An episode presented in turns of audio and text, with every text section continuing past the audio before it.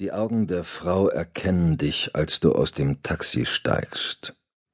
Sofort geht ein Leuchten über ihr Gesicht. Es ist dieser Moment, den du am meisten liebst. Der Moment, in dem du spürst, dass sie dich will. In dem sie nicht eine Sekunde damit rechnet, was passieren wird. Du hast sie warten lassen hast dem Pakistani am Steuer erklärt, er solle noch ein wenig durch die Straßen fahren.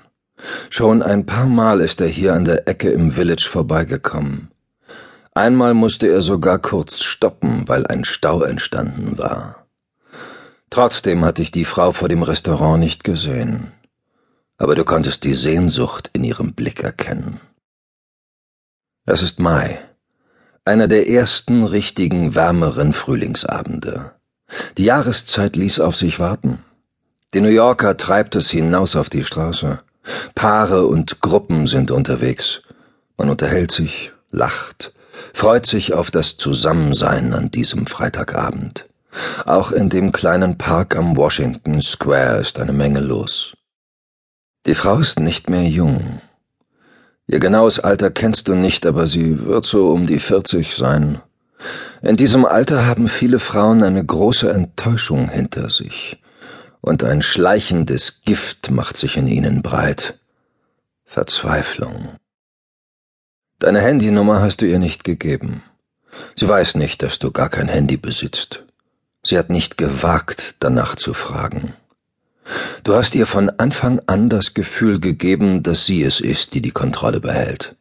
Es gab keine Telefonate nur Verabredungen. Als du sie ins Alfonso, dem im Village angesagten Italiener, einludst, sprachen ihre Augen Bände. Sie erzählten Geschichten über die Sehnsucht, finanziell ein wenig unabhängiger zu sein, sich etwas leisten zu können, nicht mit jedem Cent rechnen zu müssen. Und trotz ihres Alters, trotz ihrer Torschlusspanik, die sie unverhohlen vor sich herträgt wie ein offenes Buch, doch noch den richtigen Partner zu finden. Das große Los zu ziehen nach all den Enttäuschungen. Du hast ihr allein durch diese Verabredung das Gefühl gegeben, dass die Erfüllung dieser Sehnsucht zum Greifen nahe ist. So steht sie da menschgewordene Hoffnung mit einem bitteren Schuss Verzweiflung. Und sie erblüht, als du die Tür des Taxis öffnest, das am Straßenrand neben all den Flaneuren angehalten hat. Aus den Augenwinkeln beobachtest du ihre Ungeduld. Es ist nicht zu übersehen, dass sie am liebsten gleich loslaufen würde über den breiten Bürgersteig.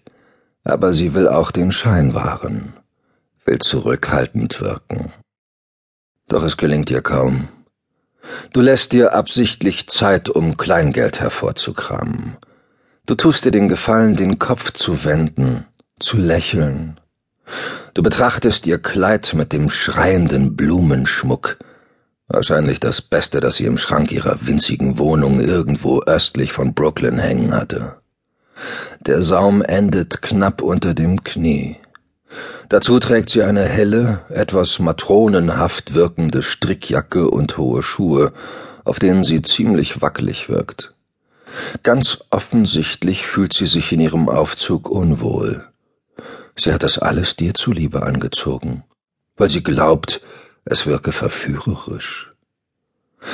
Dazu hält sie verkrampft die kleine Handtasche fest, deren Riemen sie um die Schulter geschlungen hat. Es ist kaum nötig, dass du dich bei ihr wegen der Verspätung entschuldigst. Sie wird dir alles verzeihen. Wirklich alles. Denn sie fühlt sich sicher und geborgen. Der Platz an deiner Seite ist das, wovon sie schon immer geträumt hat.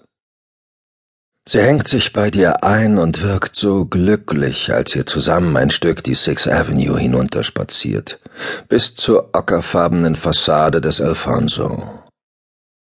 Ihr werdet sofort höflich empfangen.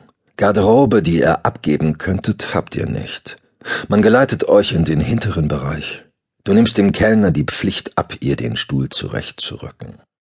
Erst dann setzt du dich selbst an den Tisch mit dem blendend weißen Tuch und der dezenten Blume.